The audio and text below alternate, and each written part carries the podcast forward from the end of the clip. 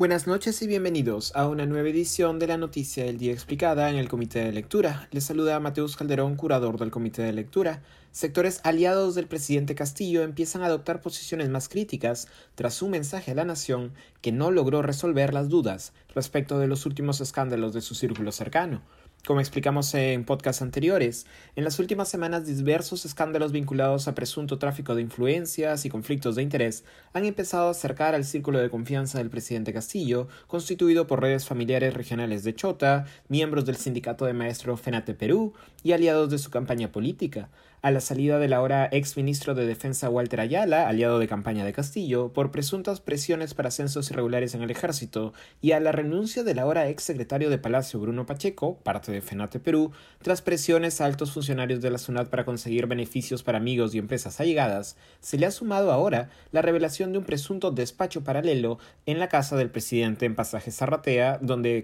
y familiares de sus círculos de confianza se reunían con empresarios y funcionarios públicos. Esta última revelación ha puesto la lupa sobre casos de potenciales conflictos de interés o tráfico de influencias, además de la poca transparencia de despachar fuera de Palacio. Ayer por la noche el presidente brindó un escueto mensaje a la nación, buscando responder a las acusaciones. El mensaje de Castillo, de poco más de cuatro minutos, se estructuró en tres partes. En la primera, el presidente señaló que existe, cito, una minoría de partidos políticos y grupos económicos que no aceptan el resultado electoral y siempre han buscado atentar contra la voluntad popular, en referencia a la iniciativa de vacancia en su contra. Nunca aceptaron que un campesino, rondero y maestro dirija la nación y que promueva cambios estructurales en el país, continuó Castillo, para luego decir que son esos grupos los que vinculan, cito, al gobierno del pueblo con actos de corrupción. En la segunda parte de su mensaje, el mandatario dijo que condenaba y deslindaba de todo acto de corrupción, Toda persona que traiciona mi confianza y se aprovecha del cargo debe ser sancionada por la justicia, indicó, aunque luego agregó que, cito,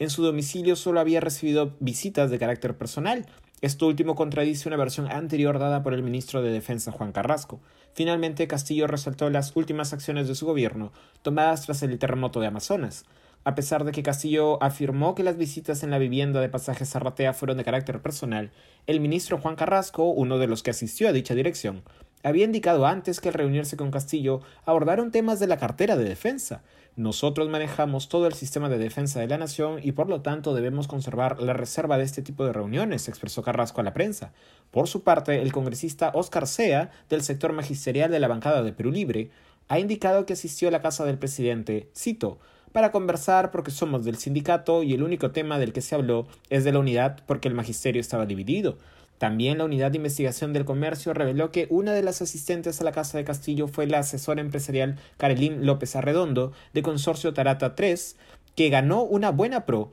días después de las reuniones sostenidas. Por todo ello, la respuesta de Castillo no parece haber convencido del todo ni siquiera a sus aliados. La legisladora Sigrid Bazán, una de las aliadas del Ejecutivo en el Congreso, ha señalado que, cito, el pueblo que apostó por el cambio merece siempre las cosas claras. Cualquier hecho que tenga que ser investigado, que se aclare hasta lo más mínimo. El ex premier Guido Bellido señaló que el presidente, cito, no puede ponerse el sombrero para sentarse en palacio y ponerse una gorra para hablar con empresarios, mientras que el actual ministro Abelino Guillén, del Interior, expresó que, cito, esperamos que se haga una investigación rigurosa y quienes están implicados deben responder a las inquietudes de la ciudadanía. En la oposición, las bancadas de Renovación Popular, Fuerza Popular y Avanza País continúan impulsando una moción de vacancia que deberá ser admitida a debate en los próximos días con 52 votos como mínimo. José Gerí de Somos Perú ha indicado ayer que, cito, si la explicación de Pedro Castillo no es clara, tendríamos que meditar la admisión a debate de la vacancia. Mientras que el líder de Alianza para el Progreso, César Acuña,